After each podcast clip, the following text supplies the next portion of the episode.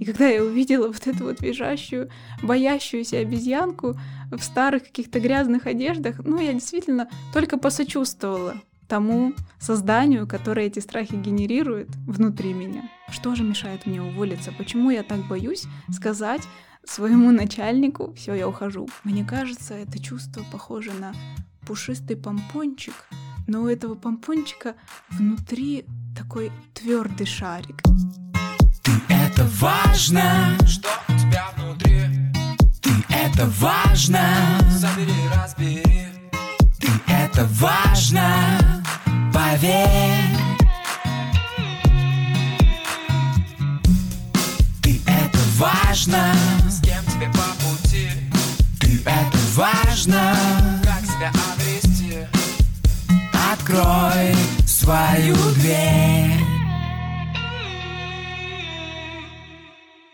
Добрый день, дорогие друзья! Я, Мицкевич Елена, практикующий психолог, рада приветствовать вас на своем подкасте «Ты — это важно». Сегодня у нас в гостях Аня Павлова, инстаграм-блогер, творец, искатель и просто светлый человек. Анюта в прошлом году уволилась из офиса, из крупной компании, где продолжительные пять лет усердно проработала. И теперь учится жить по-новому, в том числе с помощью психотерапии. И сегодня она поделится с нами своим опытом. Анюта, привет! Привет, Лен. Это уже классика. Я начинаю с вопросом, при каких обстоятельствах твоей жизни психология появилась в ней? И у тебя появилась мысль, а не обратиться ли мне к психологу? Ну, на самом деле, кратко ответить на этот вопрос я точно не смогу, потому что он как минимум состоит из двух частей, и у меня есть два полных ответа на каждую. Первый раз я вообще узнала о том, что такое психология, о том, что люди могут ходить к психологу не только когда у них условно что-то болит, еще в подростковом возрасте. Я ходила на бесплатный кружок «Психология для подростков», он назывался «Эффективное общение». И там э, наш преподаватель, психолог, практикующий тоже, очень много нам рассказывал о том, как взрослые люди ходят к психологу, как подростки могут обращаться к психологу, как правильно общаться, кто такой Зигмунд Фрейд, в конце концов.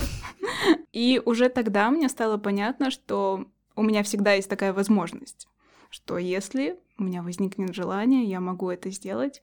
И в первый раз я действительно решила обратиться к психологу только в прошлом году. И как раз это было связано с тем событием, о котором ты рассказала. Это было связано с моим увольнением из крупной компании. Когда нас перевели на удаленную работу, я открыла в себе, точнее, вспомнила свои, свою тягу к творчеству, к фотографии, к блогерству, к какой-то фиксации момента, и начала вести блог. У меня начало хорошо получаться, я начала немножечко на этом зарабатывать фотосессиями, консультациями, каким-то помощью по блогу другим людям.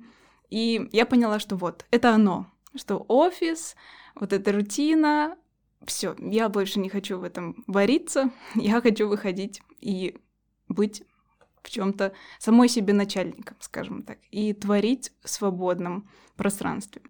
А Анютин блог, надо заметить, это действительно какой-то, я не знаю, глоток свежего воздуха, вдохновения и тепла на просторах Инстаграма. Поэтому, если вдруг вы э, с ней еще не знакомы, обязательно подписывайтесь. Спасибо большое, это очень ценно.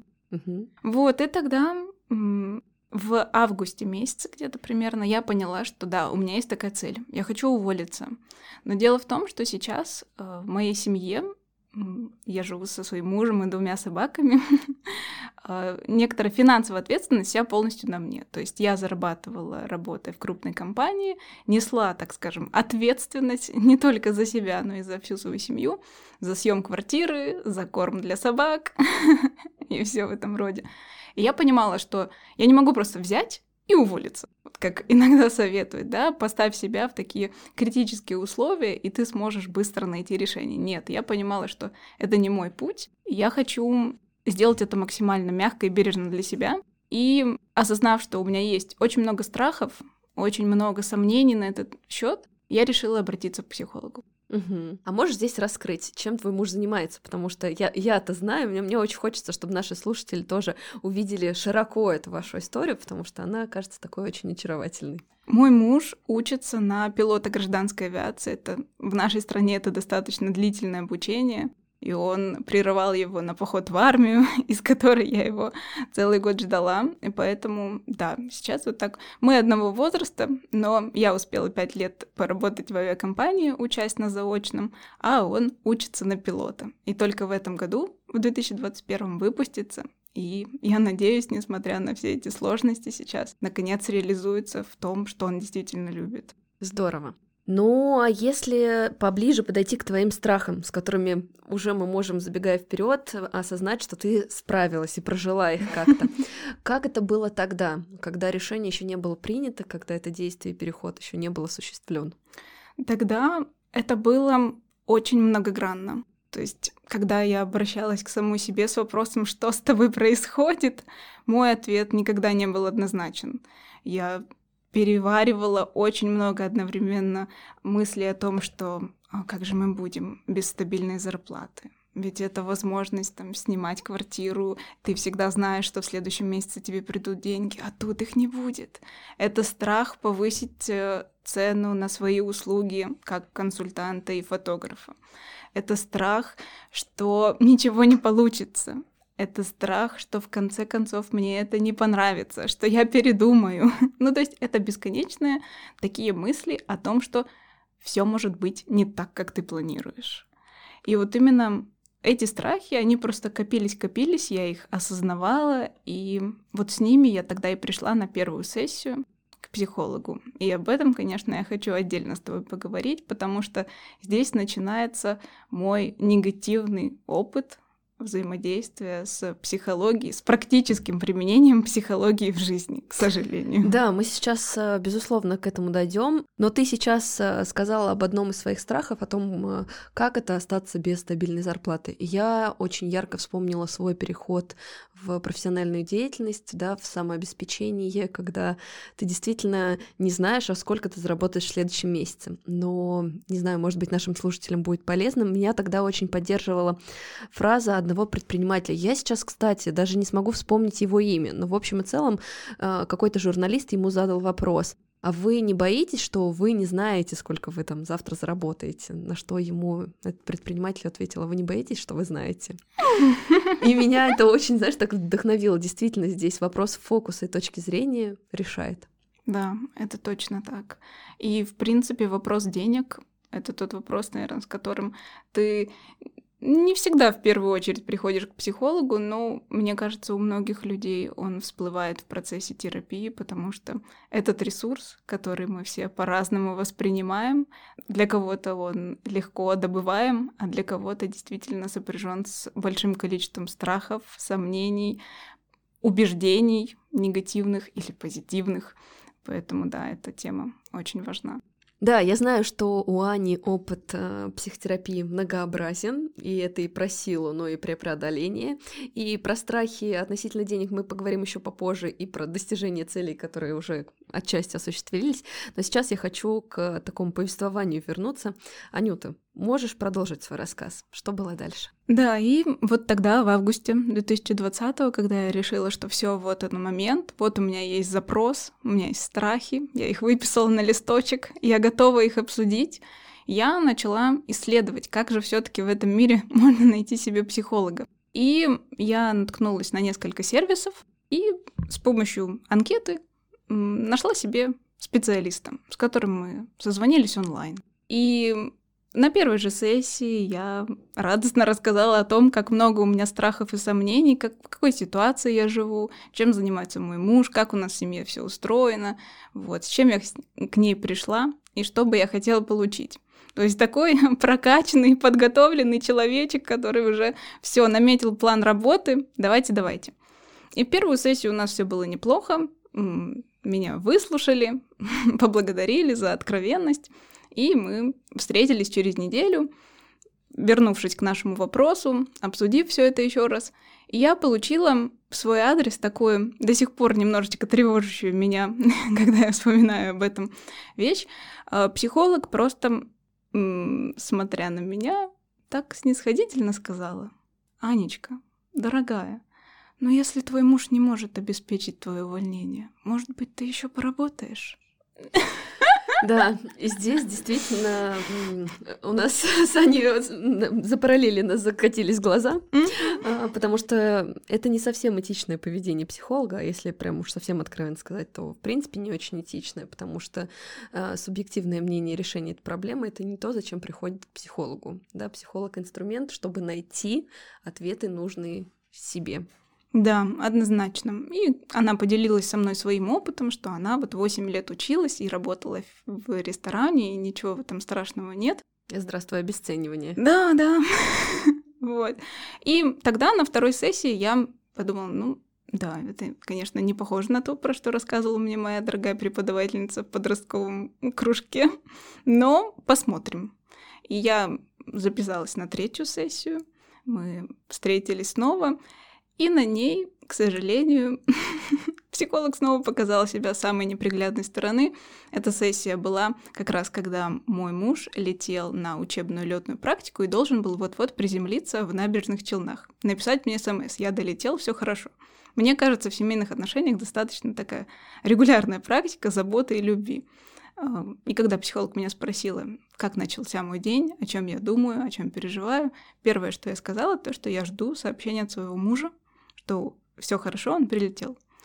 И здесь мне снова театрально сказали, Анечка, ну не нужно относиться к мужу как мамочка.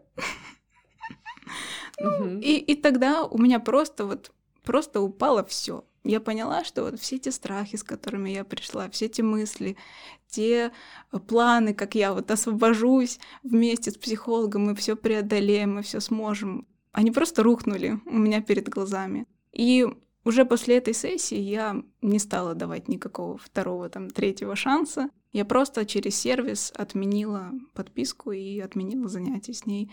Я, конечно, я думала о том, что, может быть, я могу дать ей обратную связь, почему я решила это не продолжать занятия, но у меня как-то не хватило внутреннего ресурса на это, я просто отменила все это и пошла бороться со своими страхами сама. Слушай, ну здорово, что у тебя хватило сил позаботиться о себе, потому что когда ты сталкиваешься с таким оцениванием, да, причем субъективным, которое не имело места быть в терапевтическом процессе, а, многих это, в принципе, очень фрустрирует и разрушает. И я здесь очень рада твоей смелости и целеустремленности. Здорово, что у тебя была такая опора в виде знаний да, в подростковом возрасте, понимании, что это ненормально, что ты смогла пойти дальше и отказаться от этого. Да, это решение действительно далось мне непросто, и я даже долго над ним думала, и в плане, там, а сколько стоит сессия у психолога, а так ли много я теряю, на самом деле, занимаясь с ней.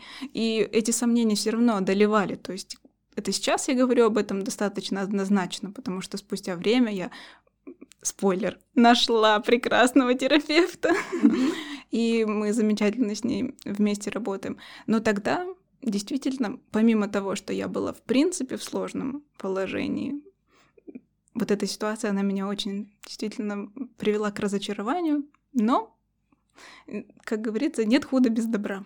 Это тоже опыт. А, Я сейчас а, имею удовольствие смотреть на Аню, и когда она просто вот эту мимолетную фразу а, озвучила про своего терапевта, глаза ее засияли. Я каждый раз так радуюсь, когда люди находят своего психолога и выстраивается действительно потрясающий, теплый, принимающий терапевтический альянс, что это чувство не спутаешь ни с чем, поверьте. Однозначно. Как ты ее нашла, если уж мы да, э, затронули эту тему? Как случилось это с тобой? Ну, здесь я как такой амбассадор блогинга и идея о том, что на самом деле п- м, экспертам и специалистам нужен блог в Инстаграм.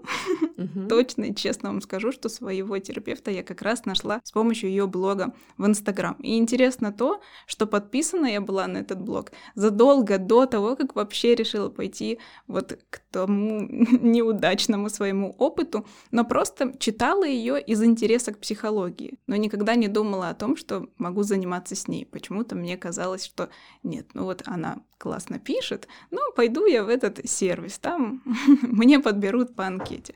Но потом, когда я пережила этот негативный опыт коммуникации с психологом и все-таки переборола свои страхи, да даже не переборола, а как будто бы взяла их и просто вместе с ними пошла туда, куда хотела пойти.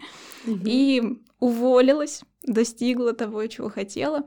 И я поняла, что теперь мне нужен психолог не для того, чтобы решить какую-то горящую проблему. Мне нужен компаньон, мне нужен партнер. И тогда я просто подумала о том, кто бы это мог быть, и удивительным образом вспомнила, наткнулась на очередной пост, возможно, или увидела сторис конкретного моего терапевта и написала ей, есть ли у нее такая возможность, и оказалось, что она есть. Угу.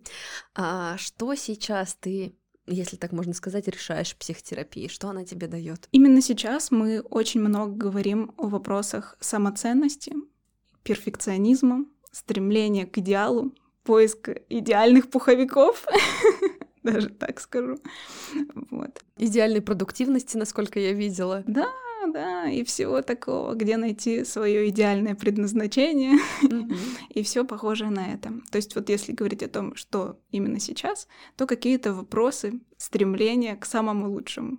Потому что у меня, это, конечно, тема для меня очень важная, потому что я закончила школу с золотой медалью, университет с красным дипломом, и все это еще и обесценила. Ты еще даже сидишь сейчас так, как примерная ученица. Да, это я.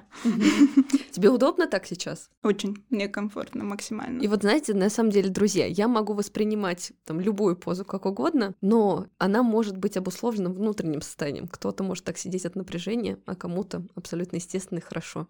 И этим определяется ваш выбор. Да. Скажи, пожалуйста, как твои успехи в борьбе с э, перфекционизмом и с идеальностью?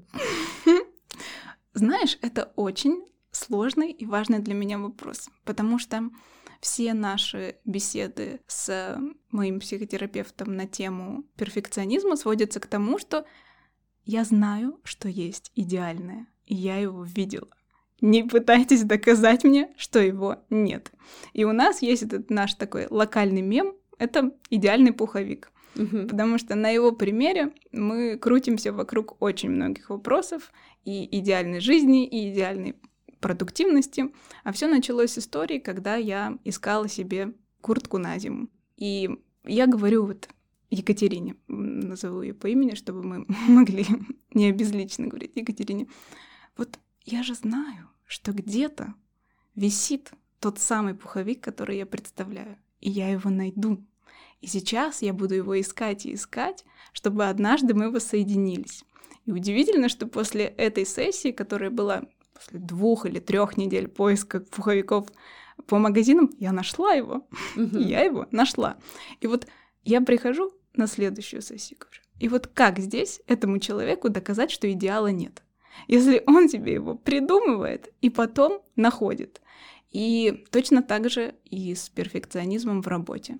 Если я знаю, что могу сделать замечательно, так что я буду довольна, да, то есть все равно этот перфекционизм, он диктуется моими какими-то стандартами, то как вы мне докажете, что я могу быть не идеальной, да, как звучит в этой фразе. И поэтому сейчас мы в то и дело возвращаемся к тем ситуациям, где я стремлюсь к чему-то высшему, к чему-то великому и вот тому самому, которое я придумала. Мы возвращаемся к ним, и я учусь действовать иначе. А что такое идеал для себя? Идеал как таковой во многих задачах для меня по-разному определяется. То есть я не из тех людей, которые, знаешь, вот у меня все должно быть тютелька в тютельку идеально, всегда идеально чисто, идеально выглаженная одежда, идеально уложенные волосы. Нет. Но там, где мой фокус, куда я смотрю, то, что особенно значимо для меня, там у меня есть некоторые ожидания от того, что я делаю, как я это могу делать, какой этот может быть результат. И вот так и формируется некоторый идеал. И что последнее я выяснила, это то, что я меряю себя совершенно другой линейкой. Не такой, как других людей, условно. И оценивая какие-то успехи, наоборот, неудачи, может быть, какие-то события, глядя на других людей, я становлюсь совершенно мягким, добрым человеком, который всегда готов проявить сострадание, всегда готов обнять, успокоить, сказать «да», или взять за руку и сказать «пойдем вместе, все будет замечательно, смотри, как круто уже получилось». Но только дело заходит до себя, Та-дам! То есть тебе этот идеал доставляет дискомфорт, да, в попытках его найти? Или все таки этот какой-то творческий процесс? Это как раз процесс поиска. То есть, э, находясь в поиске, я как будто бы э, все время сканирую пространство и ищу, а где же вот то самое занятие, которым я могу заниматься, а где же тот самый пуховик. И этот поиск, он все равно не дает вот этого чувства завершенности. И поэтому я к нему стремлюсь и стремлюсь завершить этот процесс, но абы чем завершить его у меня не получается, потому что я знаю, какой результат я ожидаю, и я иду именно к нему. И вот именно приходя, я все то и дело подтверждаю себе вот это существование того, что я себе придумала. И в этом есть и суперсила, и какое-то суперстрадание, потому что процесс поиска может затягиваться. А что если бы я тогда не нашла этот пуховик? Например, купили бы последний размера XS. И я бы пришла, а там висит только XL, и он мне не идет. И это уже не тот пуховик. Что бы я тогда делала? Вот эти вопросы, они возникают именно в нашей работе с Екатериной, и это всегда так интересно, потому что на какую-то долю секунды я себе могу сказать, ну да, я просто куплю другой, пусть у него будут там не перламутровые пуговицы, но... И вот это мне больше всего нравится, наверное. Но при этом, знаешь, я сейчас э, тебя слушаю, и меня не покидает ощущение, что сам процесс тебе тоже доставляет какое-то удовольствие, потому что это перебирание, это все равно ты пропускаешь все через себя. То есть это не какая-то гонка, где там быстрее-быстрее к цели, а в общем и целом тоже такой творческий процесс. Конечно, конечно, да. Я в целом поиск и как раз практика, все попробовать на себе, это вот очень про меня. То есть э, даже найдя, например, э, я, я и не искала пуховик в интернете, потому что, видя его на картинках, видя его на других девушках, я его не узнаю. Я его узнаю только когда надену на себя. И вот про это, в принципе, весь мой путь, мне кажется, про поиск, про перебирание, про все попробовать, все потрогать, потыкать, а как оно тут лежит, а как оно, а какое оно на ощупь. А тогда чем тебя твоя идеальность, ведь она измеряется не каким-то общественным стандартом, а именно твоими чувствами, она, чем она тебя тогда напрягает? Она меня напрягает, возможно, тем, что я предъявляю к себе эти требования и предъявляю к себе эти ожидания. То есть в тех ситуациях, в которых я могла бы меньше энергии условно потратить на что-то не столь важное и не столь очевидно необходимое, скажем так, я как такая вот четкая лазерная указка смотрю в эту точку, буравя ее взглядом и ищу, ищу, ищу, ищу. В то время как могла бы, например, остановиться и что-то попробовать на практике. Потому что этот поиск, он тоже ведь про то, чтобы про выбор ты ищешь, ищешь, ищешь. Во, заприметил вариант. Берешь и только потом пробуешь. А я в моем стремлении к практике, в моем стремлении к тому, чтобы все попробовать, в конце концов э, пробую меньше вариантов, выбирая только идеальные, хотя могла бы делать гораздо больше. Это как раз и очень хорошо соотносится с тем, как, в общем-то, в идеале нужно вести блог, если ты хочешь это делать не простраивать 10 тысяч стратегий и прописывая их на бумажке, а пробовать и сразу делать. А я местами себе мешаю это делать тем, что выбираю только идеальный вариант. Но при этом, если уж ты затронула тему блогинга, блог — это нечто успешное в твоей жизни и дающее результаты по твоему сценарию. Так зачем тебе себя переделывать, если ты в этом испытываешь свое определенное удовлетворение и комфорт в своем таком естестве? Нет, а дело в том, что я и не пытаюсь избавиться от этого. Угу. Просто я пытаюсь убрать из этого все деструктивное. А что ты деструктивным здесь называешь? Возможно, какие-то уничижения в свою сторону, что угу. вот ты выбрала не идеальное, это ты плохая, ты угу. неправильно сделала. Вот надо было выбрать по-другому. То есть все эти мысли, которые такими руминациями крутятся в мозге, переминаются с ноги на ногу и никуда не уходят, именно потому что ты не можешь их отпустить и принять. Ну да, вот если сейчас выбор сделан, то он сделан, пойдем дальше. Это что-то разрушающее просто вот эту гармонию поиска и выбора. Когда это бесконечный путь, ты в удовольствии. Но когда во всем этом есть еще сомнения, когда есть какие-то критика в свой адрес, такая деструктивная критика, не основанная на, скажем так, На каких-то объективных вещах. ну да, да, как будто бы это критика, которая исходит просто лишь бы было. А чем она голосом разговаривает? Тебе никогда не приходили ассоциации? Приходили. И ты знаешь, это очень интересно, потому что я исследовала своего внутреннего критика.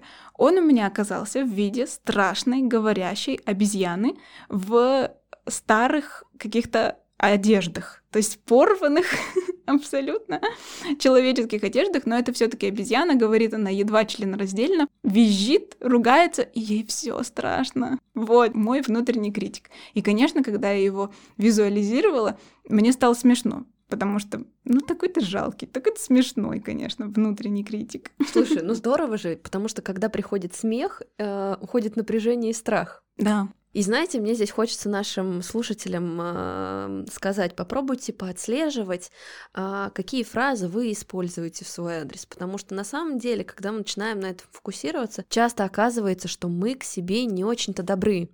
Да вот я тупая, да кто так делает, это самое лайтовое, что можно в себе обнаружить, поэтому раз у нас сегодня складывается такой какой-то терапевтический подкаст, мне очень хочется дать вам такое э, направление, что ли, э, себя посмотреть, прочувствовать и поисследовать. А как я вообще отношусь к себе? Насколько ли добрые, теплые отношения и поддерживающие? Потому что здесь можно же посмотреть вот эта вот фигура, которая как-то наставляет, она как это делает? Можно представить того же самого родителя, как в детстве, да? Есть добрый родитель, который тоже может как-то тебя в границы возвращать, но делать это ласково, не разрушая, не переходя на личность, да, не уничижая, не глобализируя, а может прям сотряхать тебя. Поэтому выбор всегда остается за нами. Да, это процесс, да, это работа, но это возможно. абсолютно согласна. Это точно так. И как раз эта практика визуализации своего внутреннего критика произошла со мной вот в тот период, когда я отслеживала свои страхи и что же мешает мне уволиться? Почему я так боюсь сказать своему начальнику, все, я ухожу? Почему я так боюсь продумать, на чем я буду зарабатывать, конкретно прописать план, что за этим всем стоит? И когда я увидела вот эту вот визжащую, боящуюся обезьянку в старых каких-то грязных одеждах, ну, я действительно только посочувствовала тому созданию, которое эти страхи генерирует внутри меня. И тогда мне стало гораздо легче с этим работать. А, Как сейчас ты себя ощущаешь относительно денег, раз мы возвращаемся к этой истории, потому что здесь в твоем случае это про стабильность, да и в принципе в нашей жизни деньги это про а, возможности, про безопасность, про ресурсы, и про то, что мы живем все-таки и в материальном мире тоже.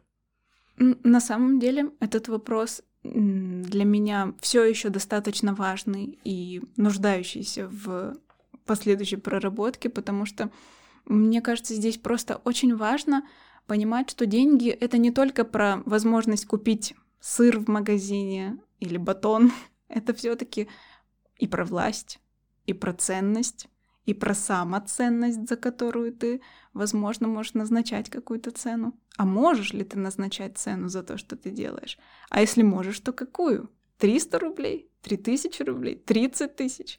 И каждая сумма отзывается каким-то особенным трепетом, каким-то особ- особенной реакцией. И, безусловно, ты правильно сказала, родители здесь тоже важную роль играют, то, как ты живешь в детстве, как ты видишь это в своей семье. Это все очень влияет. И поэтому на данный момент я действительно смогла осознать, что я могу зарабатывать деньги не только сидя в офисе, не только ходя на работу м, 22 дня в месяц, да, с 8.30 до 17.30 с перерывом на обед. Нет. Деньги для меня стали в некотором роде агрегатным состоянием, скажем так, моих активов. Да? Выпускник уни- экономического университета пришел на подкаст. Вот. А, Агрегатное состояние моих активов. То есть если сейчас то, что у меня есть, мои знания, мои навыки, это лед, то я могу их подтопить и получить воду, которой я могу напиться. Очень красивая метафора. Спасибо. Мне тоже нравится. Скажи, пожалуйста, а к таким чуть-чуть приземленным моментам, как часто сейчас ты работаешь с психологом? Мы работаем два раза в неделю. понедельник и в среду. И мы только недавно начали работать два раза в неделю. И я честно тебе скажу, когда я впервые пришла на понедельничную сессию, после того, как мой мозг адаптировался к сессиям по средам, я была в ужасе. То есть всю эту сессию, 50 минут, я просто настолько была гиперактивна, у меня приходили такие образы, такие новые воспоминания, бесконечные ассоциации. Я действительно ощутила на себе, что значит привыкание к какому-то распорядку сессий. И только в этот момент я поняла, почему еще в самом начале мы условились на то, что мы будем встречаться в одно и то же время, в один и тот же день недели, и мы не будем это переносить, двигать и как-то менять только ради отпуска, только на какой-то промежуток. И вот тут я поняла, да, вот оно как работает. То есть это на физическом уровне пришло осознание того, насколько важно вот, возможно, где-то держать вот это расписание э, похода внутрь себя, так скажем. Да, это действительно важно, особенно на первых этапах. Ну, то есть, безусловно, все зависит от человека. У кого-то гибкий график, кто-то физически не может.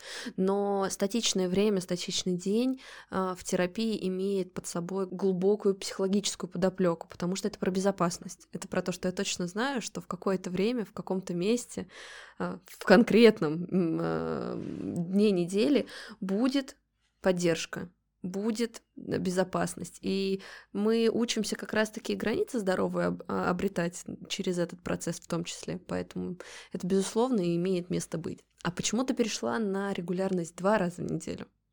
Я просто почувствовала, насколько работа с Екатериной для меня важна и насколько я в чем-то, ну я не могу сказать, что легче себя чувствую, но я чувствую себя лучше. То есть это погружение, эти в чем-то болезненные, возможно, слова, которые я говорю, воспоминания, которые я воспроизвожу, ассоциации, это все непросто. Да, это тоже работа. Регулярная, но необходимая. Я просто почувствовала, что мне нужно еще.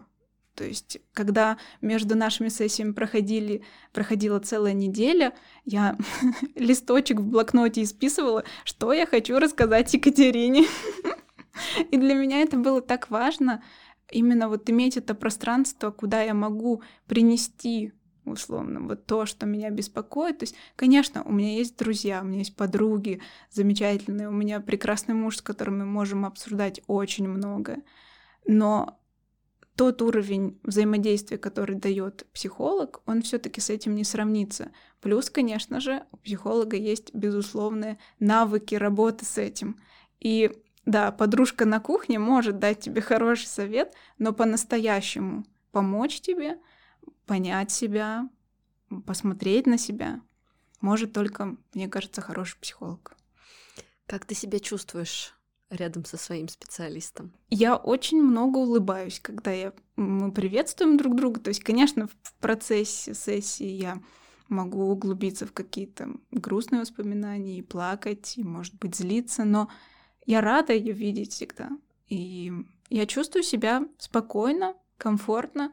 Я знаю, что я могу говорить все, что угодно. И мне не нужно упрощать свои слова, мне не нужно эм, придумывать какие-то доступные и очень понятные метафоры. Я могу просто говорить все, что мне приходит в голову, начиная от того, что мне кажется, это чувство похоже на пушистый помпончик, но у этого помпончика внутри такой твердый шарик.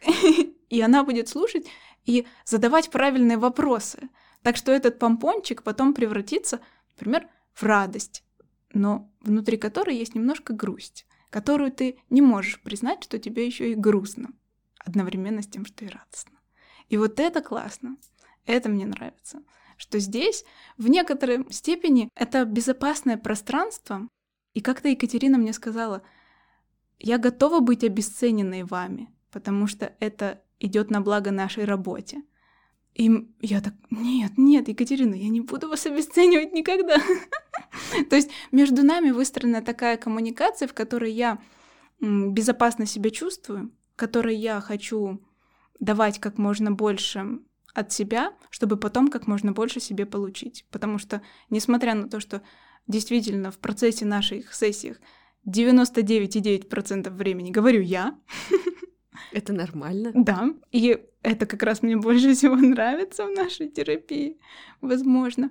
Но тот, может быть, один, два, три вопроса, которых может задать Екатерина в процессе, они просто меня дают настолько много пищи для размышлений и инсайтов, что я выхожу, ух, ну, другим человеком. Потрудилась. Да. Скажи, пожалуйста, что бы ты могла порекомендовать нашим слушателям, которые сейчас, возможно, как-то воодушевятся от твоего рассказа и захотят э, также работать над собой и находить какие-то э, новые свои грани, делать открытия внутри себя и развивать свою жизнь на благо, в счастье? Это очень интересный вопрос, потому что ко мне часто в блоге обращаются с вопросом «Анна, а дайте контакт своего психолога. А кому бы вы порекомендовали мне пойти?» А вот знаете самое главное? Самое главное задать себе вопрос «А что я хочу?» А вот о чем я сейчас? А чего мне сейчас не хватает на самом деле? А не хватает ли? А если не хватает, то, может быть, я могу получить это разными способами – а какие это способы? То есть, в первую очередь, я рекомендую самоанализ. Просто помочь себе, может быть, через письменные практики. Это то, что помогло мне как раз осенью, когда я пыталась собраться с мыслями и все еще немножечко болезненно переживала этот опыт эм, первого контакта. Вот Просто начать с того, чтобы с самим собой поговорить. Но знаешь, я уверена, что слушатели этого подкаста давным-давно с собой поговорили.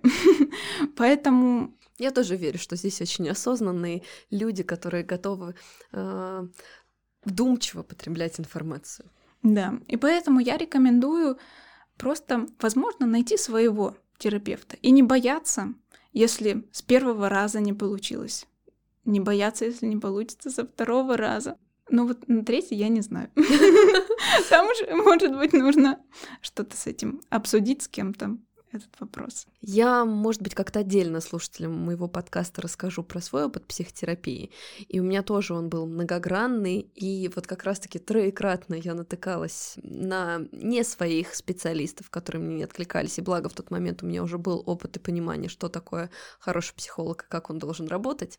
И здесь действительно я с тобой полностью солидарна. Это как с партнером. Если у вас первые, вторые, третьи, четвертые отношения не сложились, это же не значит, что все на своей личной жизни надо ставить крест. Вы можете продолжать искать своего человека, потому что ваше ощущение превыше всего. Можно не хватать то, что не устраивает, не удовлетворяет, а находить то, что будет давать ощущение. Да, это то, что нужно. Да, однозначно так. Я полностью тебя в этом поддерживаю.